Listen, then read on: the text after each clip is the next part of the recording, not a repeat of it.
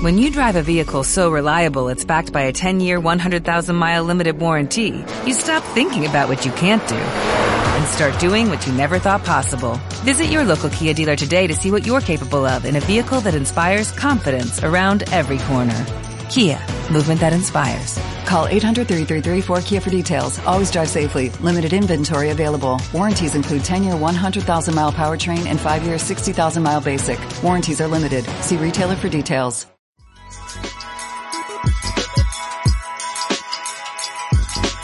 Estás escuchando Sí, el podcast de Somos Innovación. Acompáñanos a explorar cómo, a través de soluciones innovadoras, los latinoamericanos vamos a mejorar nuestras vidas. El futuro llama.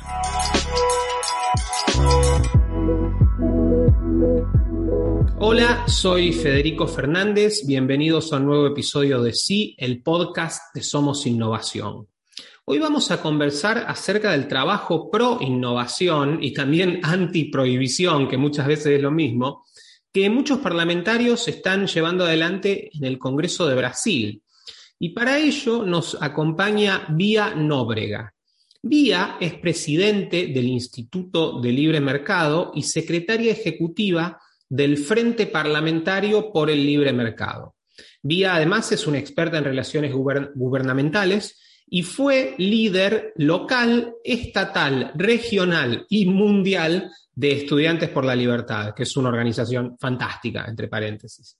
En redes pueden encontrarla en Instagram en arroba bnobrega. Voy a dejar el link en la descripción del episodio. Vía, bienvenida a Sí. Muito obrigada, Federico. É sempre um prazer estar aqui com Somos Inovação. Defendemos a inovação aqui na América Latina, no nosso pedacinho de Brasil, e eu acho que temos muito aí a conversar para falar um pouco do nosso trabalho aqui.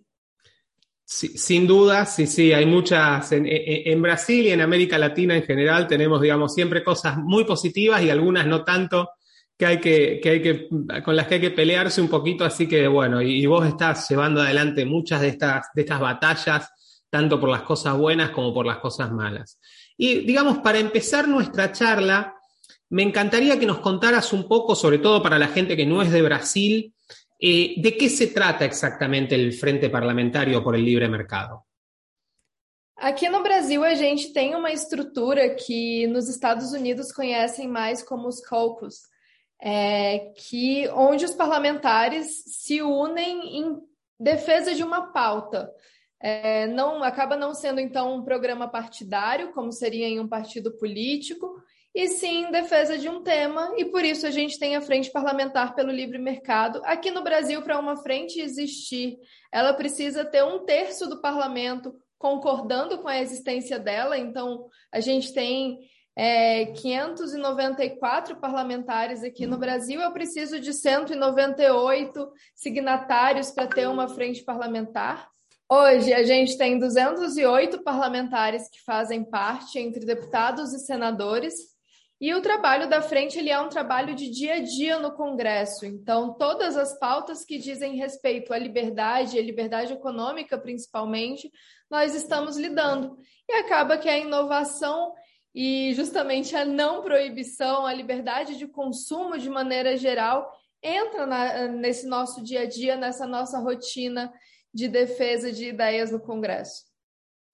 Y Vía, eh, si, te, si, no te entendí mal, son eh, dentro del Frente Parlamentario por el Libre Mercado hay más de 200 parlamentarios, ¿es, es correcto? Exatamente. Fantástico. Obviamente, aqueles que são mais engajados. Mas hoje, para frente existir, endossando a existência da frente, nós temos 208. No, es excelente. Y estimo que con, con un número tan grande, si, también si no entendí mal, son prácticamente 600 diputados en total en, en, el Congreso en Brasil. Claro, un tercio. Me imagino que son de varios partidos los integrantes del frente, ¿no? Sim. Hoje na frente a gente tem signatários de 22 dos 24 partidos que estão representados no Congresso. Oh. Desde, ¿Y desde cuándo existe el frente? ¿Es, ¿Es, nuevo? ¿Tiene muchos años? ¿Y cómo lo formaron? ¿Eh? Porque es increíble, la verdad, haber logrado tanto consenso. A frente ela, ela foi fundada em 2019 pelo deputado Kim Kataguiri aqui no Brasil. É, e ela começou a ter o Instituto fazendo esse trabalho técnico em setembro de 2020. Foi quando a gente assumiu a frente para torná-la mais ativa. As frentes elas têm que ser recriadas a cada legislatura. Então, essa foi a primeira legislatura que nós tivemos uma frente é, pró-liberdade tão forte e hoje sendo reconhecida como uma das três principais frentes parlamentares do Congresso. Vos também formás parte, sos la presidente del Instituto de, por el Libre Mercado, que tengo entendido se relaciona con el frente, ¿no? ¿Cómo, cómo funciona eso? É, todas as frentes parlamentares que funcionam aqui no Brasil, ela tem sociedade civil organizada por trás, tem um instituto e a gente criou, foi um benchmarking que eu fiz justamente com as outras frentes. Aqui a gente tem a da agropecuária, que é extremamente forte. É, e um, a forma com que o Instituto se relaciona é sendo essa assessoria política, técnica, de comunicação para a frente parlamentar. Então, a gente coordena as atividades de acordo com a necessidade dos parlamentares e cria também essas pontes.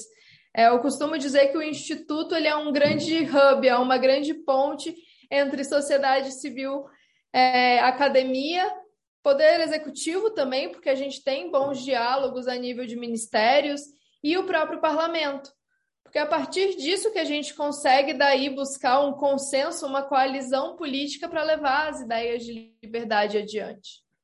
Claro, es un, sistema muy interesante, es un poco, es un poco como vos decías, una mezcla de los, de los caucus de Estado, de los cocos de, de, Estados Unidos, y un poco también como en Alemania, que cada, ahí no es un frente, sino cada partido político tiene su fundación, y por ejemplo el Partido Liberal tiene la Fundación Naumann. Es una cosa así, ¿no? É, aqui no Brasil, a gente também tem as fundações partidárias. Não são tão fortes como a Naumann. Hum. É, mas a gente tem, todos os partidos também têm, então são, é um modelo bem diferente.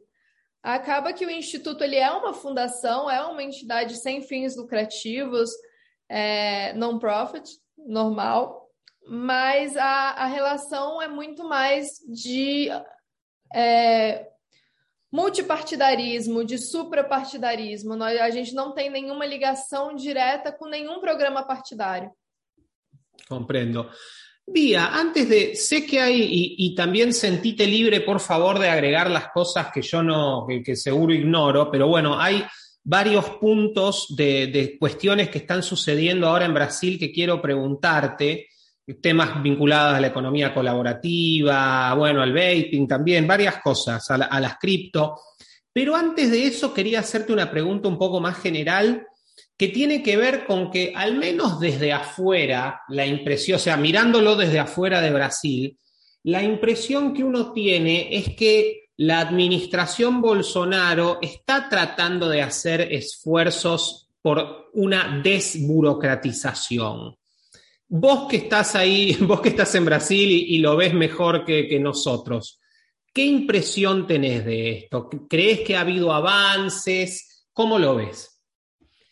No quesito de desburocratização, a gente não pode negar que o governo atual, o governo do Bolsonaro, ele foi bem sucedido. A gente teve grandes liberais que, inclusive, levaram isso adiante, como o próprio Paulo Ebel.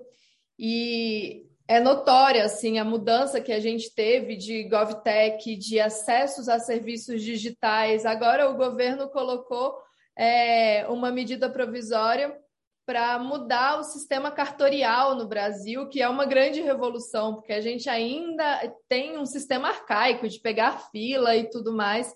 Então, o compromisso com a desburocratização e as entregas de desburocratização são claras, é, inclusive na hora de revogar e simplificar a legislação trabalhista, tudo isso foi feito. É, coisas como a própria lei de liberdade econômica, que acaba tanto revogando uma série de coisas, como é, gradativamente ajudando com que as coisas se simplifiquem. Então, no quesito desburocratização aqui no Brasil, o avanço nesses últimos três anos foi incrível. Não tem nem é, é um ponto que a gente não pode reclamar do governo. ¿Y qué impactos, qué impactos, digamos, positivos vos, podés, vos, vos podrías mencionar digamos, vinculados a la actividad empresaria y, y, no solamente, digamos, a los grandes empresarios, sino digamos, al, al, mundo startup, al mundo de las pequeñas empresas, de las empresas familiares, de los negocios chiquitos, los comercios chiquitos. ¿Cómo, cómo ves vos que, digamos, se les ha mejorado la vida con estos esfuerzos de reducir la burocracia? Ficou muito mais fácil um pequeno empresário obter um alvará. Antes, aqui no Brasil, se eu tinha um negócio que era totalmente sem riscos, uma pequena lojinha, eu dependia ainda de meses, semanas de uma prefeitura me dando autorização para eu conseguir abrir o meu negócio. Com a lei de liberdade econômica, com é, a simplificação que foi havendo, não tanto nesse quesito de alvarás, mas posteriormente com a questão do marco das startups, que facilitou é, o investimento em startups, junto com a lei de liberdade econômica, que daí vai juntando é, essas boas iniciativas legislativas e a consolidação delas, a vida de todo, de todo mundo que quer começar, de todo pequeno empresário, ficou mais simples. Hoje no Brasil, principalmente aquele que a gente chama de MEI, de microempresário individual, ele abre uma empresa em horas. Em, em, ele entra no site, está com a empresa, é, faz uma análise de viabilidade pela internet e consegue ter ali o seu CNPJ existir como negócio. E, e, é uma mudança gigantesca, porque no Brasil tudo era demorado. A gente passou também uma medida provisória do ambiente de negócios, que agora já é lei, e a gente mudou até a, a forma com que se obtém energia para os negócios. Então, ficou muito mais ágil. A gente equiparou é, ao tempo para que as empresas fornecedoras de energia liguem é, no mesmo período que um, qualquer outro país mais avançado da OCDE. Então, em todos esses pequenos detalhes, estão se pensando, está se pensando em como a gente consegue melhorar o ambiente de negocios no Brasil para todo mundo. Y ha habido, digamos, en paralelo a este esfuerzo de bajar la burocracia, ha habido también esfuerzos de bajar impuestos, se le ha hecho, o sea, abrís la empresa rápido y después te matan a impuestos o está más tranquilo. ¿Cómo, cómo ves la situación? Na questão de imposto, a gente ainda tem muito o que fazer no Brasil. A gente trabalhou bastante pela reforma tributária. Temos alguma esperança que ela avance no ano que vem, mas ainda não está nem perto do que a gente deseja as mudanças necessárias na nossa carga tributária, seja direta ou indiretamente, porque nós somos o país que as empresas mais gastam indiretamente calculando impostos. A quantidade de horas, são mais de 3 mil horas trabalhadas só para calcular imposto no Brasil. E a gente é uma realidade que a gente precisa mudar, porque daí a gente não consegue melhorar a produtividade dos nossos negócios enquanto a gente está atendendo ao Estado. E nessa parte a gente ainda não melhorou muito, pelo contrário, assim, questão de imposto, teve até alguns aumentos, IOF, que é de, é, de, do cartão de crédito, da obtenção de crédito aumentou. Então tem algumas coisinhas aí que a gente ainda precisa avançar na parte tributária. Algumas coisinhas não, a gente precisa reformar completamente o sistema tributário do Brasil ainda para conseguir avançar.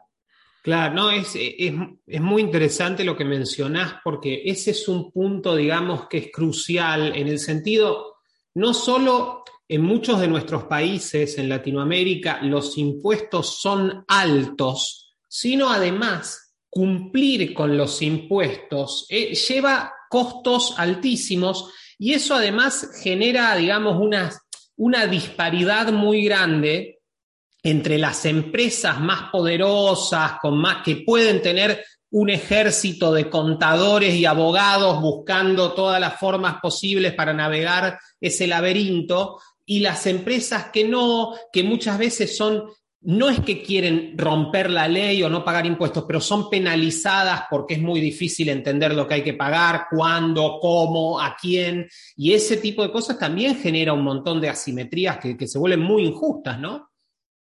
Com certeza. Aqui no Brasil, a gente acaba vendo é, distorções que vão surgindo por causa disso. Por exemplo, a gente passou agora no Congresso e está dando uma super polêmica aqui o refinanciamento das dívidas de imposto para o pequeno empresário. Daí o governo foi e vetou porque não queria perder o recurso, não poderia perder até pela lei de responsabilidade fiscal o recurso que estava previsto pelas multas e, e juros dessas dívidas. Só que é justo daí teve gente brigando porque é, as empresas, as pequenas empresas, a gente não poderia é, fazer um refinanciamento para é, quem não teve perda de receita. Só que daí a gente pensa que muitas vezes as pequenas empresas elas estão começando e justamente elas não sabem. E a gente tem aqui no Brasil, a gente para daqui que a gente consiga aprender quais são todas as portas que a gente precisa bater para se regularizar. Tudo que a Receita espera da gente e ninguém ensina na hora de pagar os impostos. Quais são os impostos de cada esfera? O que, que eu tenho que pagar para minha cidade? O que, que eu tenho que pagar para o meu estado? O que, que eu tenho que pagar para a União? E a gente tem aí desafios que são estruturais do Brasil, porque muitas vezes, principalmente o pequeno empresário, é, o empresário não, empreendedor. O pequeno empreendedor, ele não teve nem a educação financeira para isso, que a gente não ensina hoje nas nossas escolas. Ensina nas excelentes escolas particulares, mas na, na educação pública, a gente não tem esse tipo de formação para ensinar as pessoas a empreenderem.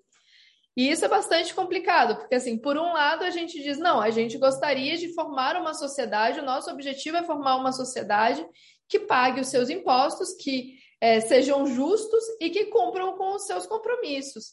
E por um outro lado, tem um sistema que não favorece que eu consiga pagar meus impostos em dia, que fazem os meus compromissos serem extremamente complicados e que em momento nenhum me formou para isso. Sim.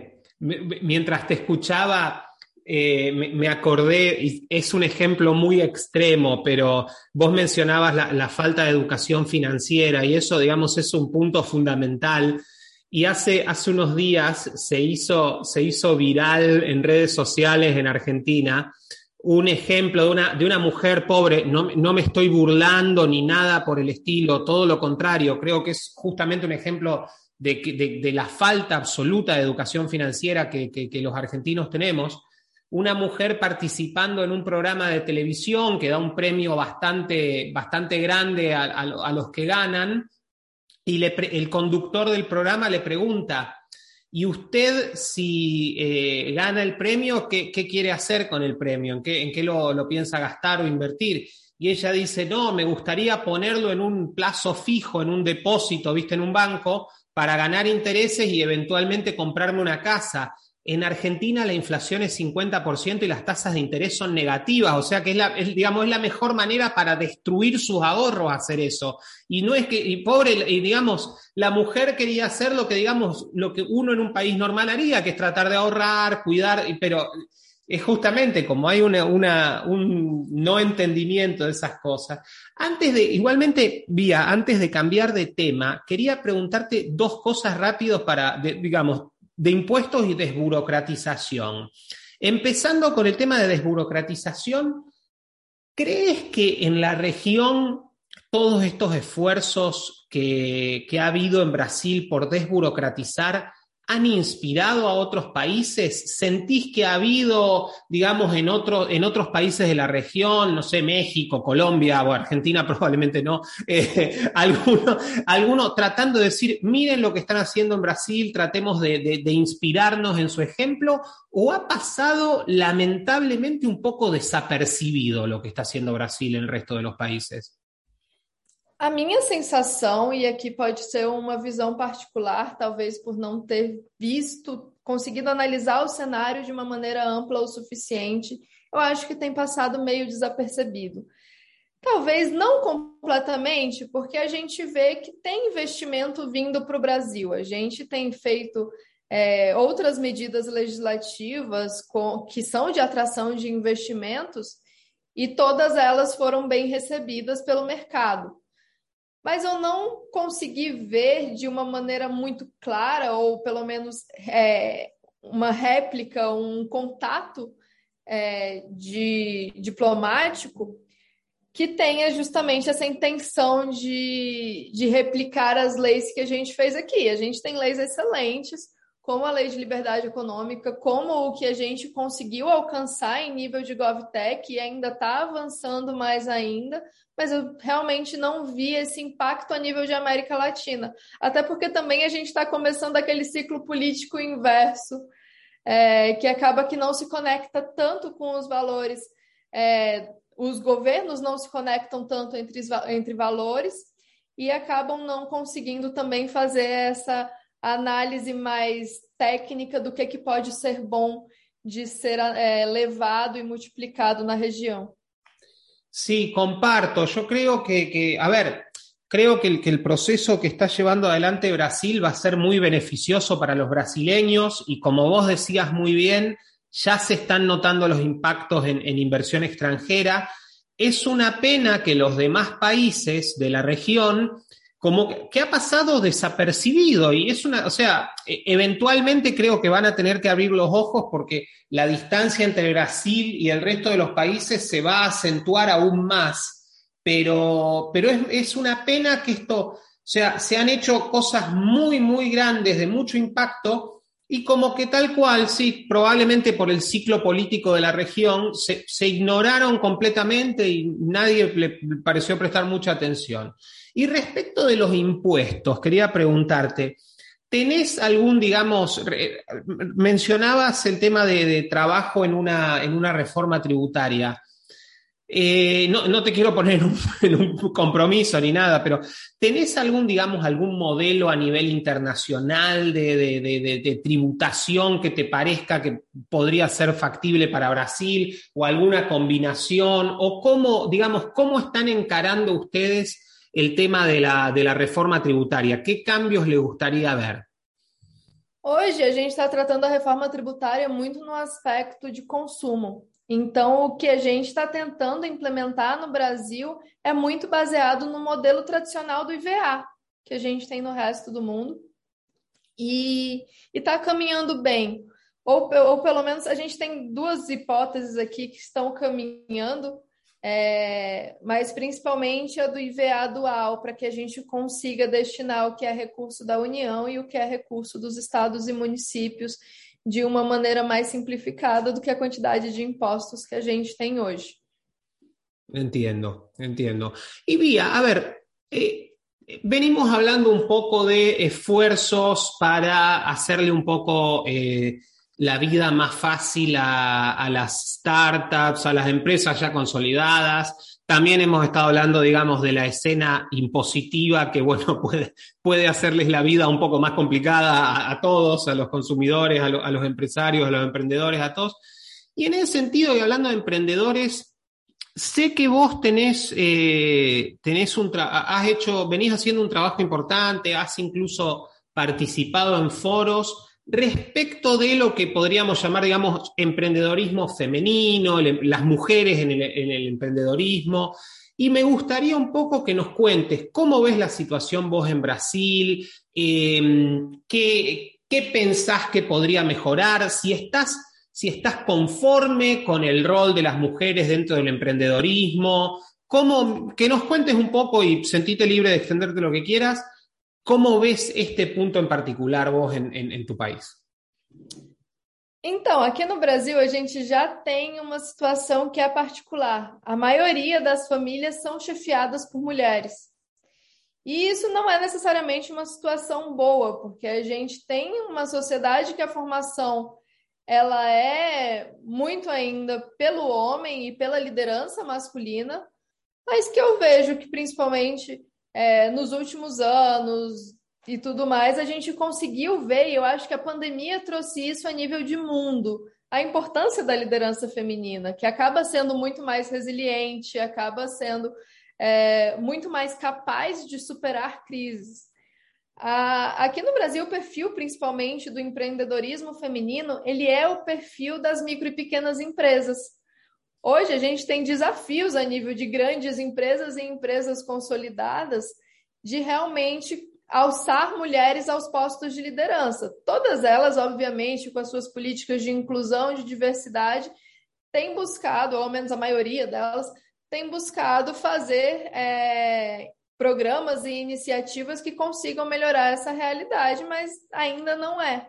E quando a gente vai para as micro e pequenas empresas, a gente vê as mulheres se reinventando e colocando negócios e querendo ser donas das próprias vidas, principalmente muitas vezes por causa, da sua, por causa da própria família, de conseguir justamente empreender e ser dona do próprio horário e conseguir criar os filhos e conseguir ter uma gestão melhor da própria vida. E isso é algo que acaba sendo muito natural da mulher brasileira de querer, eu acho que até por, pelo próprio fato proporcional. A maioria chefia suas famílias e vê a necessidade de conseguir suprir os recursos e vê que o mercado de trabalho está saturado, que a gente não está tendo as oportunidades que são necessárias para que elas simplesmente se empregassem em algum lugar, e isso eu vejo que tem gerado é, cada vez mais mulheres empreendedoras aqui.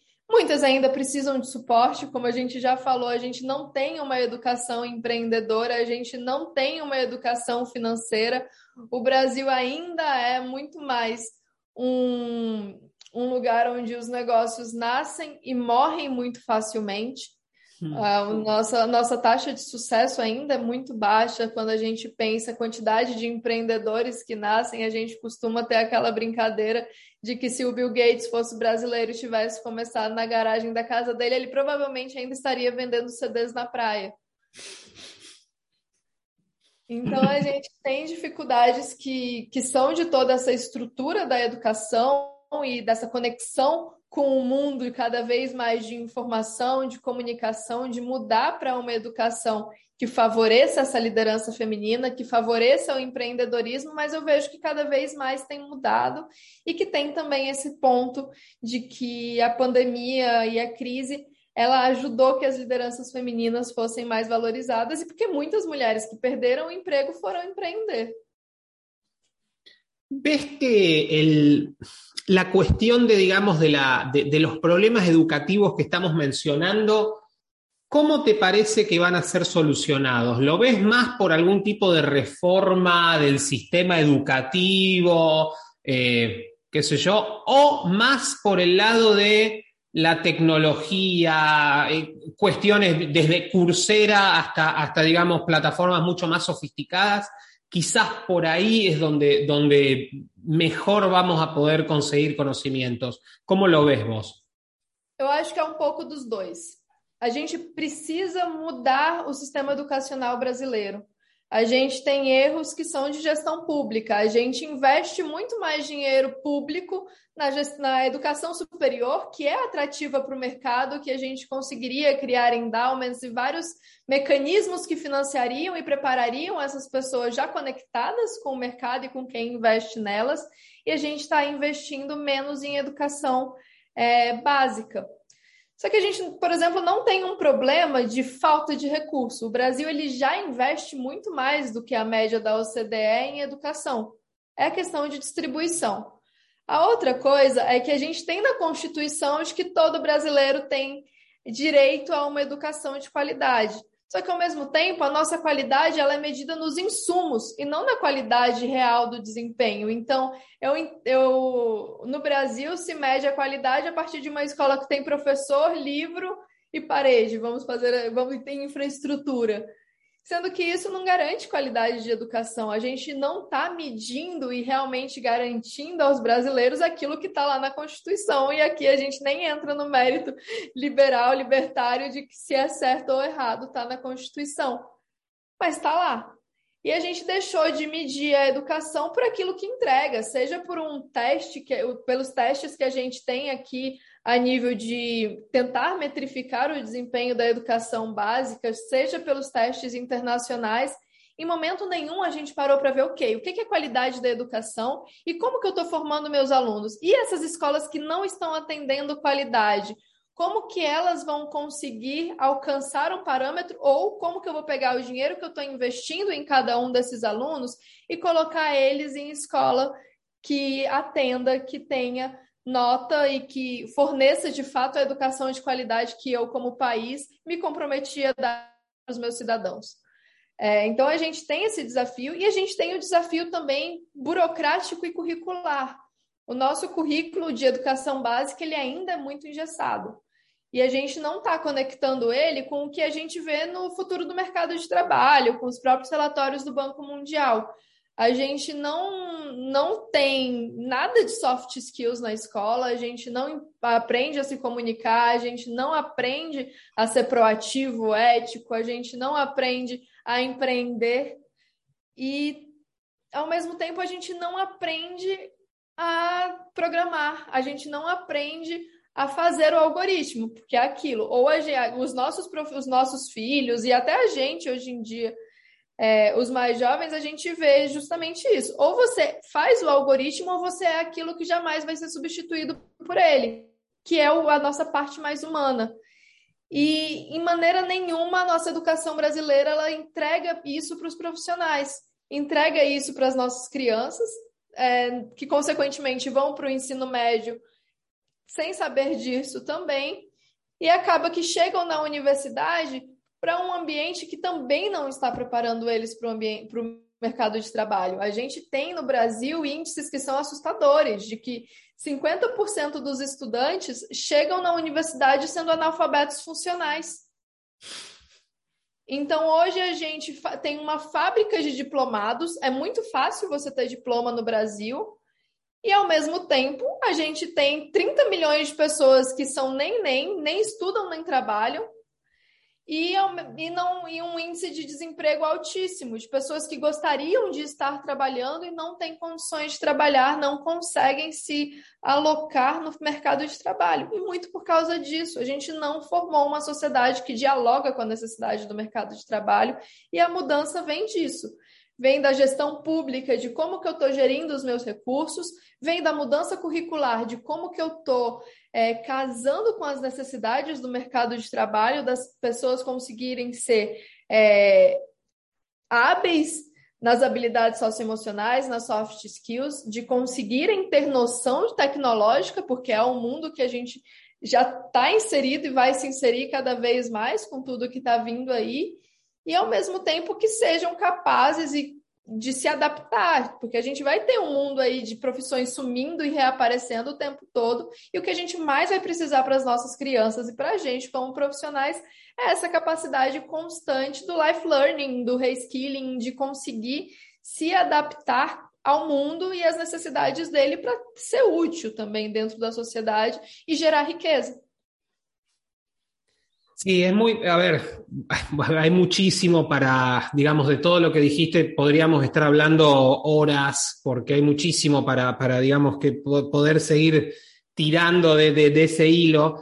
Eh, me, quedé, digamos, con, lo que, con lo que mencionabas, que es un hecho muy, eh, digamos, muy llamativo de esta época, que es esta situación tal cual de la fábrica de graduados y cómo se han devaluado los títulos, o sea, como, claro, hay una explosión, como la, educación también se ha vuelto, se ha vuelto esta necesidad de tener un título que supuestamente comprueba que uno sabe hacer algo, el problema es que el papelito se ha vuelto el fetiche, entonces, o sea, es más importante el papelito que las... Que las, que las habilidades. Y estamos en esa situación donde sí, tal cual, y ni hablar los problemas, y a ver, eso se ven en, también en el resto de la región, los problemas, digamos, de lectoescritura, de lectocomprensión, son, son muy graves y tal cual. Yo siempre digo, a ver, tenemos a los chicos básicamente entre 12 y 13 años presos del sistema educativo y no logramos enseñarles su propio idioma. Eh, o sea, no estamos hablando que aprendan chino, no logramos que aprendan portugués correctamente o español correctamente. Es una situación que la verdad que es catastrófica en muchos aspectos. Sim, completamente. A, a, forma com que a gente estruturou a educação, e como você bem disse, não é só no Brasil, principalmente quando a gente analisa aqui a América do Sul, a gente vê que é um padrão que se repete. É, a gente vê que o que era mais básico aprender a falar corretamente, dominar a minha língua, é, eu aprender a lidar com as minhas finanças, eu entender a sociedade que eu estou inserido, a gente não ensina. Ao mesmo tempo, a gente está querendo ensinar fórmulas químicas, físicas, outros idiomas, que muitas vezes não vai ser usado. Hablando de patrones que se repiten, quiero aprovechar para preguntarte, además vos que estás, digamos, en esta, en esta batalla, estás en la trinchera, sé que están pasando algunas cosas buenas y otras no tanto en Brasil vinculados, digamos, a, mm, modelos de negocios innovadores, productos innovadores. Y quería empezar preguntándote y también que nos expliques un poco, pensando en gente que, que, no vive en Brasil y que no sabe exactamente qué está sucediendo. Tengo entendido que hay lamentablemente algunos movimientos bastante prohibicionistas respecto de eh, todo lo que tiene que ver con el transporte vía, vía bus, vía colectivo, como lo llamamos en Argentina, eh, entre ciudades y entre diferentes estados en, Brasil.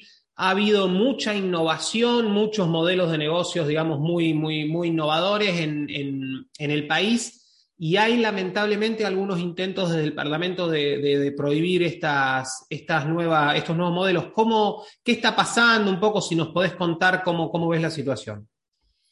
Posso, até porque graças a Deus ela teve fim pelo menos temporariamente, em relação ao projeto de lei que estava tramitando. Aqui no Brasil, e só para contextualizar, a gente, como no resto da América Latina, a gente tem aquela eterna luta dos fabricantes de vela contra os fabricantes de lâmpada. E isso estava acontecendo no transporte interestadual de ônibus, que a gente tinha, tem empresas que querem trazer a venda de passagens por aplicativo, como é, que a pessoa compra pelo aplicativo, que faz o fretamento, que são plataformas que conectam pequenas empresas de ônibus, de fretadores, que levam é, os passageiros à medida com que fecha.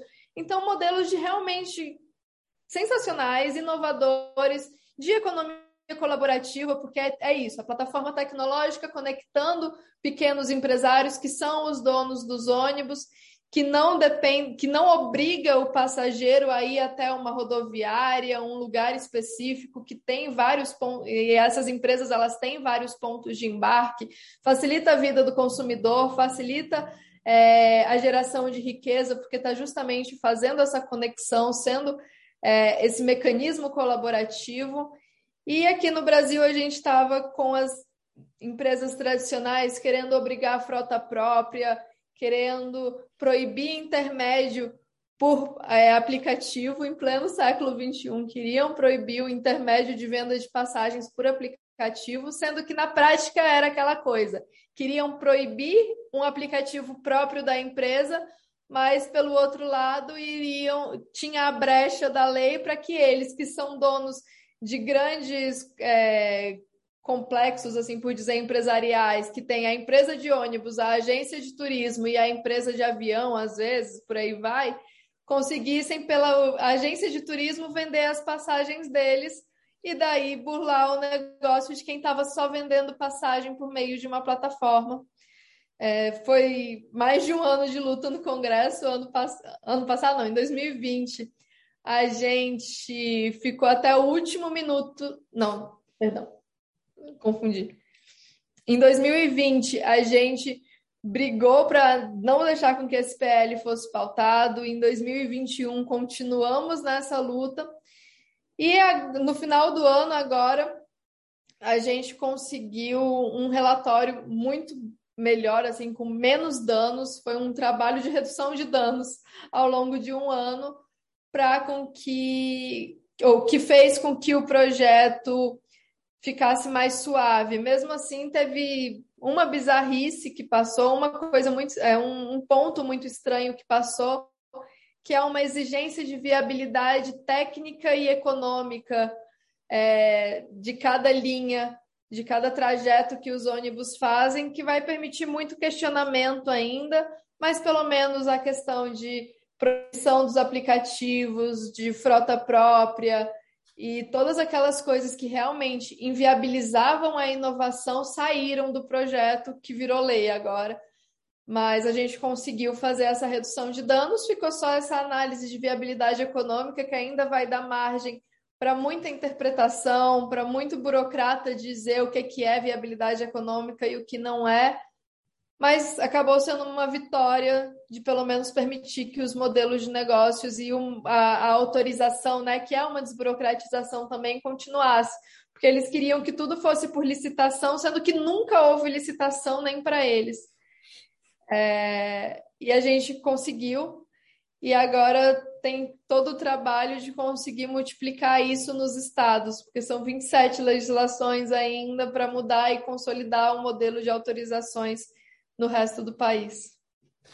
Bueno, me alegro, que, que bueno, como, como dijiste, bueno, gracias a Dios, una, una, una positiva, porque además, a ver, y esto, esto lo sabemos, digamos, esto es algo que experimentan eh, todos los ciudadanos latinoamericanos, digamos, el transporte en nuestras, o sea, nuestros países en general son países grandes, con geografías difíciles, facilitar alternativas para el transporte, ya sea por tierra, por, eh, digo, por río, por aire, por mar, por lo que sea, es fundamental y permitir que la competencia, digamos, y la, y la innovación vayan generando mejores eh, posibilidades para nosotros, para trasladarnos, para poder hacer negocios, para poder mejorar, digamos, lo, que está haciendo tu empresa, para ver a tu familia, para un montón de, bueno, para viajar adentro de tu país, para, para que los turistas vengan a, nuestros países y, tengan las mejores, digamos, posibilidades de, conocer lo más que puedan, es fundamental. Así que, bueno, me alegro mucho, eh, me alegro mucho que digamos, estas alternativas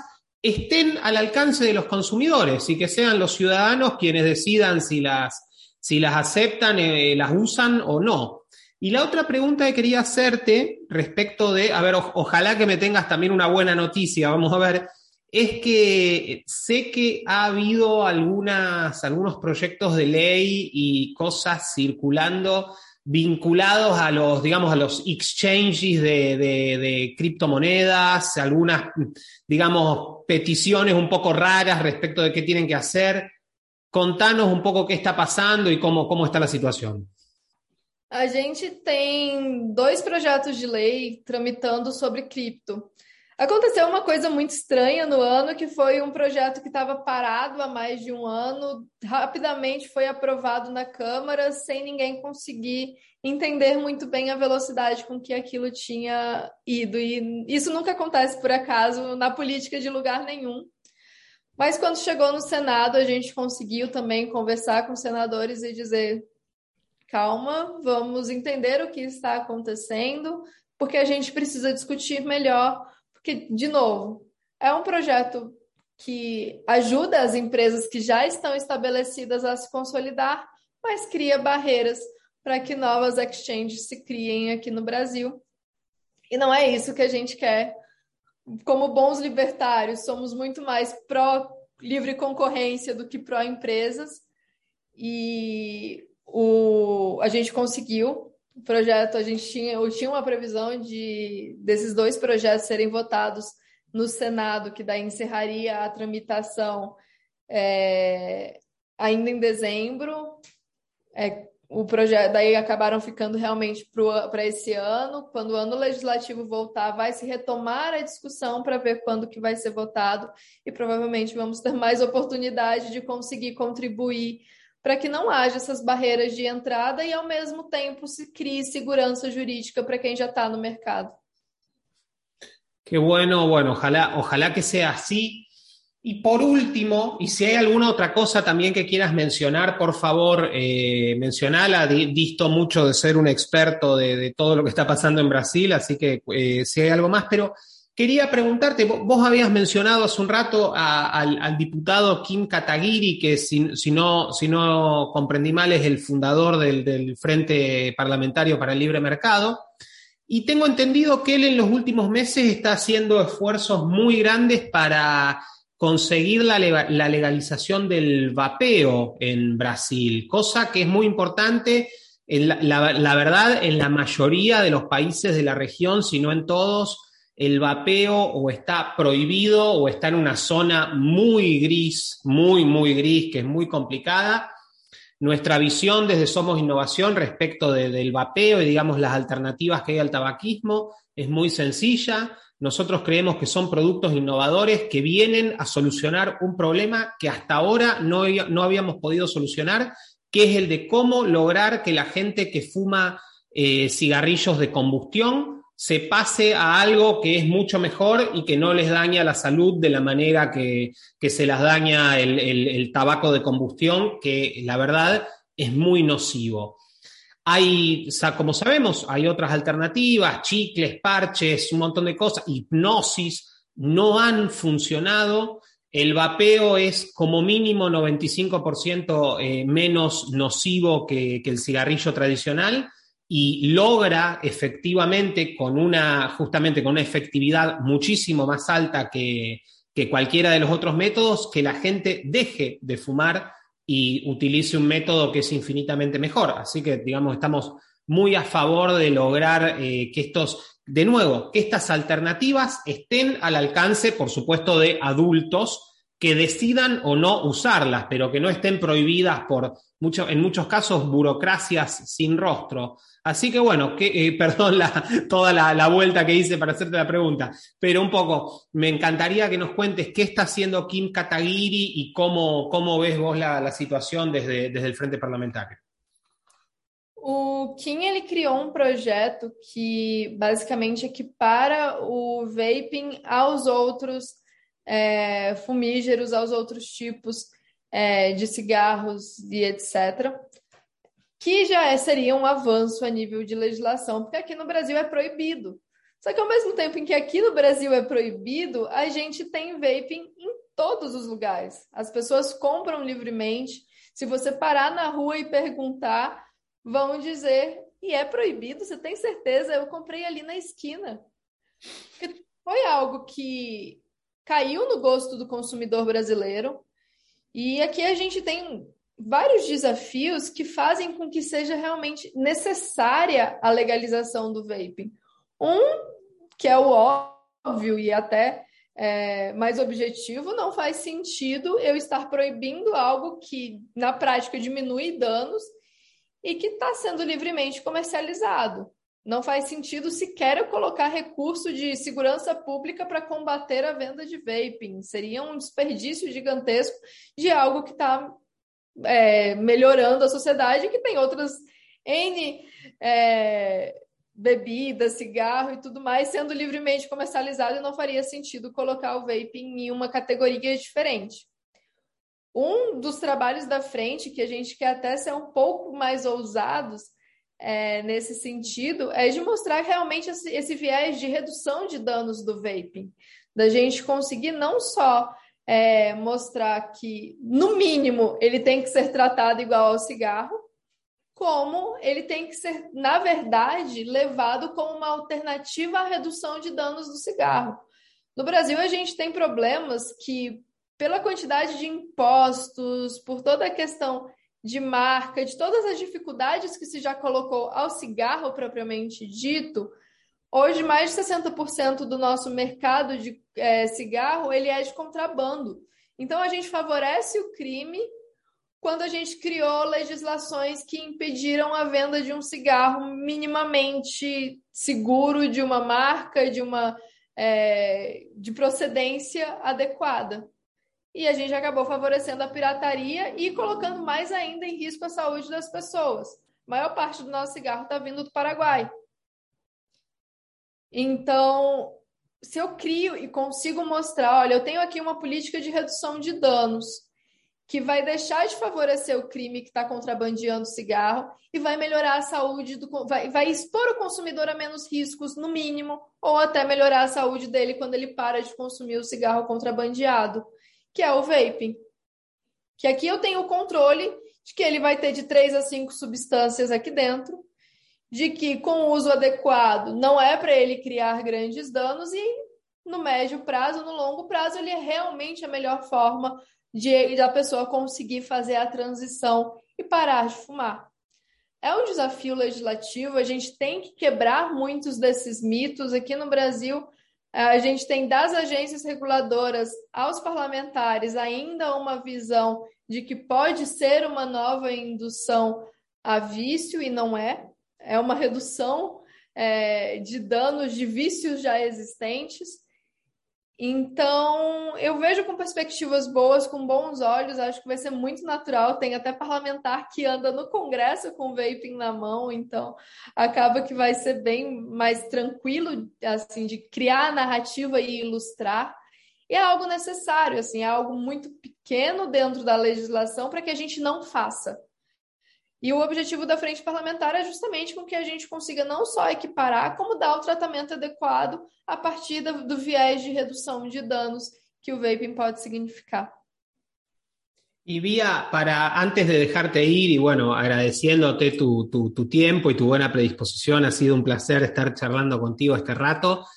Quería preguntarte, a ver, este, vos formás parte de, de, del Frente eh, Parlamentario para el Libre Mercado, estás, digamos, estás en el mundo político en Brasil y bueno, este año hay elecciones presidenciales, así que quería preguntarte un poco cómo ves la situación, Lula se va a presentar, ¿Cómo? No, te, a ver, si, nos querés decir quién va a ganar las elecciones, sentite libre, pero bueno, ¿qué nos podés contar un poco a los que, a los que no estamos en Brasil de cómo estás viendo este, este inicio de año eleitoral?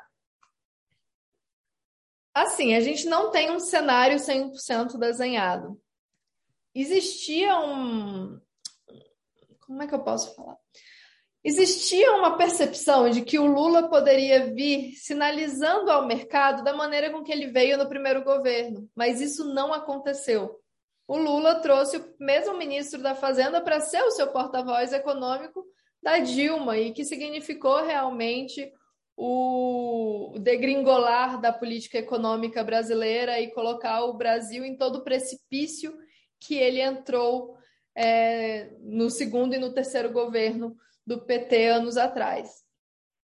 A gente tem desafios de rejeição dos candidatos. Tanto Bolsonaro é muito rejeitado pela população, muito pela forma polêmica dele se posicionar. Acaba que até as partes muito boas do governo, como tudo isso que a gente falou, não são vistas e acabam sendo minimizadas pelas posturas polêmicas, negativas, pela forma de se expressar que ele tem e acaba gerando realmente essa repulsa do eleitorado.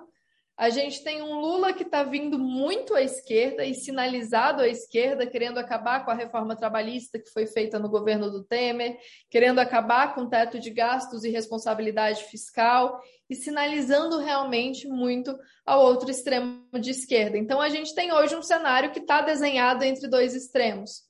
E sendo que esses dois extremos são extremamente rejeitados ao mesmo tempo.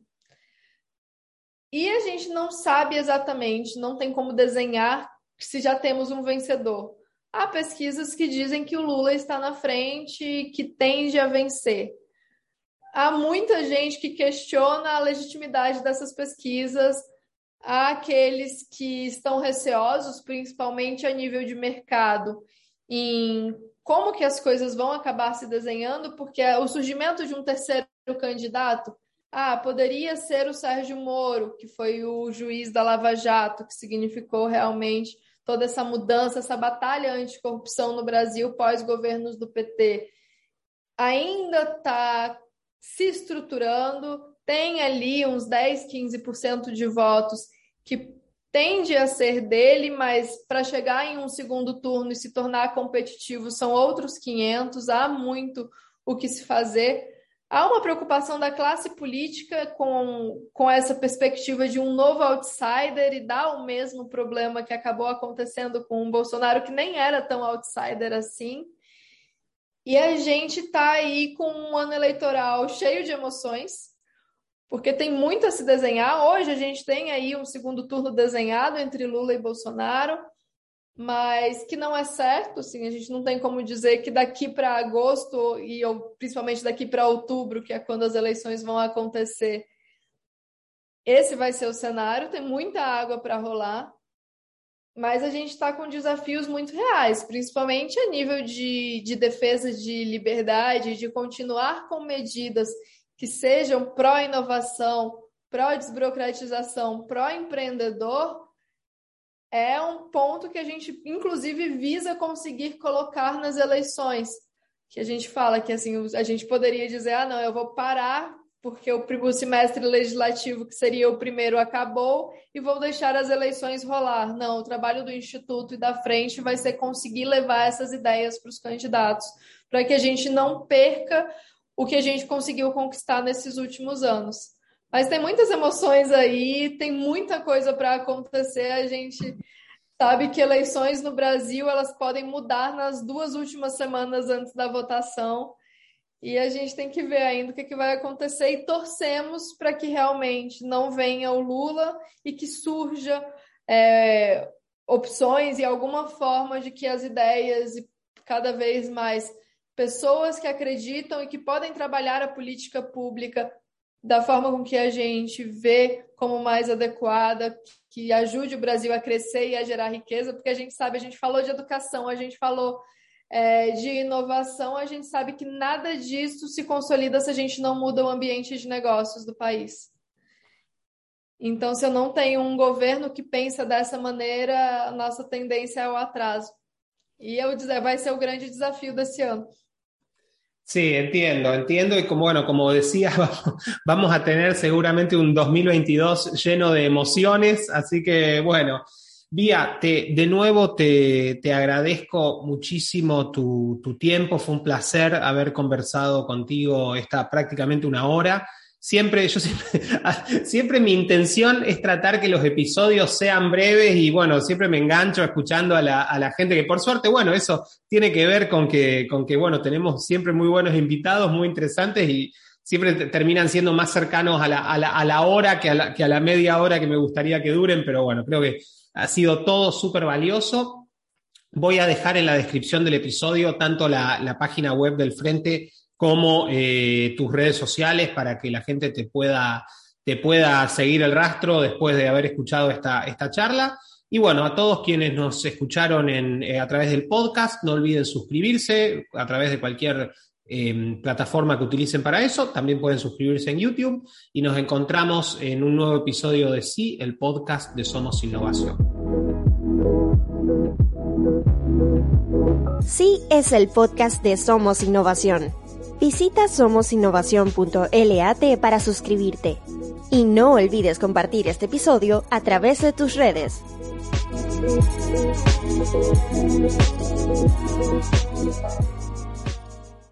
When you drive a vehicle so reliable it's backed by a 10-year, 100,000-mile limited warranty, you stop thinking about what you can't do and start doing what you never thought possible. Visit your local Kia dealer today to see what you're capable of in a vehicle that inspires confidence around every corner.